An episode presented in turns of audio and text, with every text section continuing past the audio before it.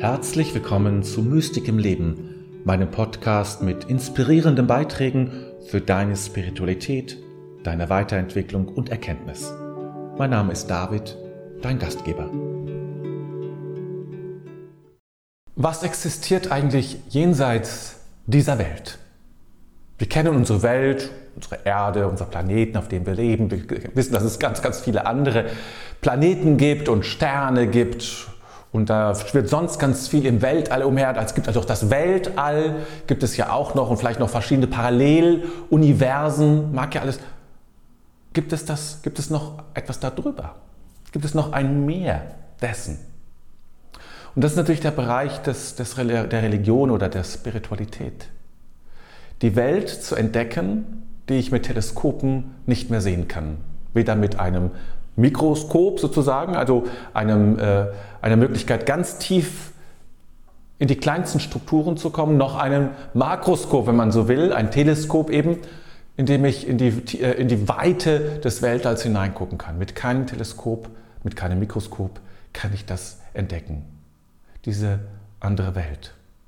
Manche nennen es die imaginative Welt. Und dann denken wir, das mit Fantasie, da stelle ich mir was vor. Nein, nein, da stelle ich mir nichts vor, sondern ich, ich komme in Kontakt mit einer ganz anderen Ebene, mit ganz anderen Räumen, wenn man so will. Heute sagen wir Bewusstseinsräume. Früher nannte man es Räume. Theresa von Avila spricht von Räumen in der inneren Burg zum Beispiel. Und auch Jesus spricht da von Räumen im Grunde, wenn er vom, vom, vom Himmelreich spricht. Ist ja auch letztlich irgendwie ein Raum, ja zumindest etwas Verortetes. Aber auch das sind alles nur Bilder, weil es nicht anders ausdrückbar ist. Es gibt eben diese imaginative Welt. Du wirst einen Baum nie verstehen, wenn du, selbst wenn du die ganze DNA auseinander nimmst, wenn du alles analysierst, jedes Element, was darin vorkommt, schön nebeneinander legst. Du wirst einen Baum und der Baum ist jetzt nur etwas sozusagen Pass pro Toto für alle anderen Phänomene, du wirst es nicht verstehen.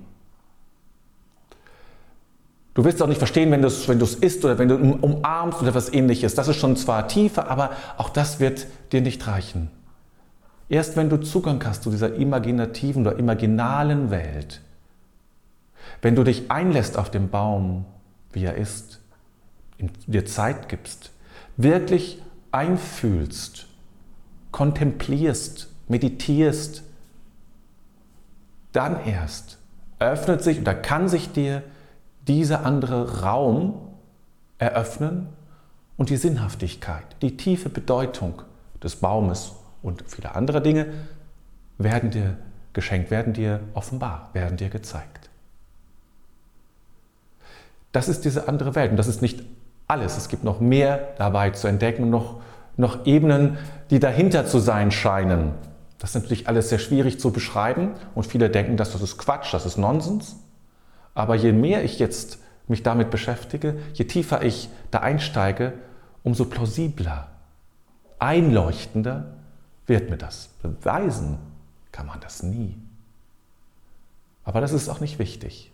Ich glaube, dass wenn wir diese, diese Räume und Felder entdecken, wenn wir uns darauf einlassen, dass wir eine ganz neue und tiefe Angebundenheit haben, eine ganz neue und tiefe Kraft in uns spüren werden, die uns ganz neu hilft in diesem Leben.